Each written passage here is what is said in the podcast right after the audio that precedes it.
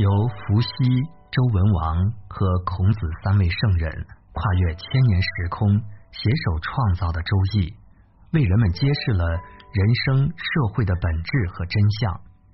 其中，烽火家人揭示了家庭的本质，以及怎样建设家庭。家人卦是《易经》六十四卦中的第三十七卦，象征家庭，特别注重女人在家中的作用。如果女性能够坚守正道，始终如一，将会非常有利。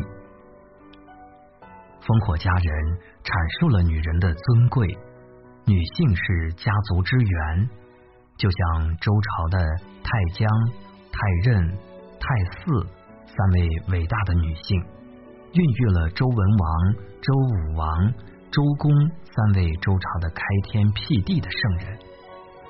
因而呢，才有了八百年的大周。家政则天下定矣，女性的尊贵值得每个人去尊重。对家里的母亲、祖母以及姐妹都要心存感恩，这是生命的源头。烽火家人解析了建设和谐家庭的六条路径，启发人们应该在。以下的六个场合上面去践行。第一个场合，从恋爱到组成家庭，规矩立于初始，而且要防患于未然。树苗刚种下去的时候就要扶正，好的开始是成功的一半。在一开始的时候，自己就要播种好的种子，好人好自己，坏人坏自己。我不能让他占上风。从开始我就想着，以后买车买房都要算到我的名下。这样一旦他离开的时候，我就让他净身出户。这种女性在婚姻的一开始就种下了恶毒的种子，没有确立好的规矩，一开始树苗就歪了，结果就是自己的家庭二十七年烦恼不尽，身体也出现了状况。各种病都缠在自己身上，家里似乎变成了药铺。直到当他起心动念开始改变的时候，生命才得以逆转，一切又向着良性的方向发展。路径之二，成家以后，女性温润而有力量，托起一个家。女性柔顺、温润、有能量。因而中正吉祥，中指不偏不倚，正指女人处在柔的位置上，柔处于正位，既中且正，这就是家庭的核心，生命的源泉。女性有足够的能量把家人托起，能不断的成就父辈，成就爱人，同时养育儿女。女性的柔顺、温润、中正。值得女性在家庭中有着核心尊贵的地位。一个好女人幸福三代人，能够养育好孩子，也能够让长辈拥有幸福的晚年。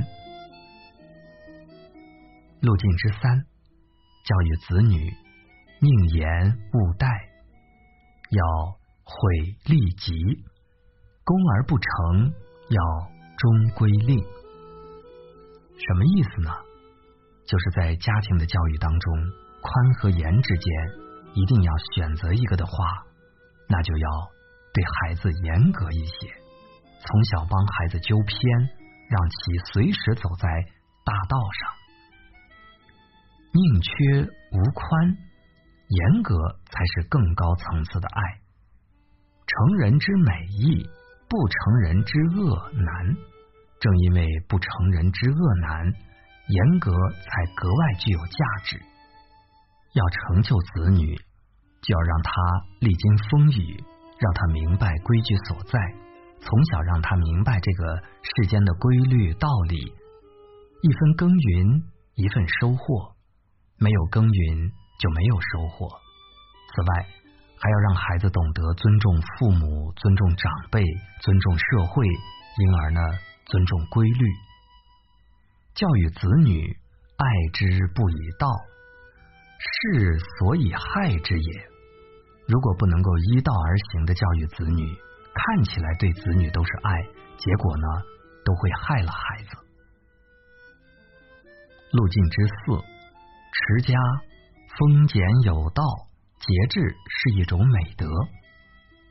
古时候，令人们尊重的名门望族，即便是有很好的物质条件，他们的生活都是丰俭有道的，要求孩子珍惜食物，不是为了省下几颗粮食，重要的是让孩子拥有了一颗简朴的心。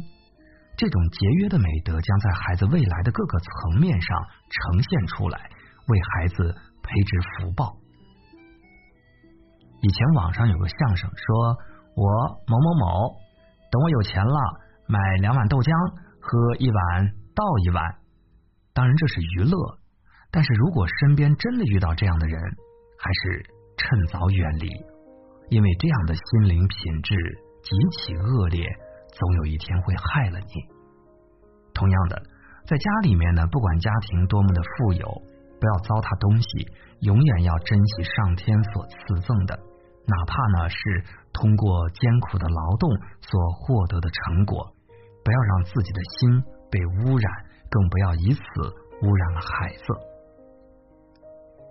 路径之五，传家，丈夫率先垂范是家庭的主心骨。家里的男人作为丈夫，作为父亲，作为一家之主，应该要率先垂范。整个家庭有了主心骨，就可以吉而不忧，家人不用担忧。即便是家庭中稍稍有一些麻烦风雨，这都无大碍。这就叫传家，以德传家，家业长青。路径之六，成为名门望族，不怒而威，庄严吉祥。每一个大家庭都有一位德高望重的族长，他有智慧。有号召力，族人都对其敬重有加，因而这个家庭呢就能做到不怒而威，庄严吉祥。这是一个家族的画像，可学而至，可行而治，前提是努力建设自己。中国人历来重视家庭，因为家庭结构、血缘关系正是构成中国人情社会的根本所在。修身齐家治国平天下，修身是起点，齐家是很重要的一环。家庭建设可学而至，家庭幸福始于建设。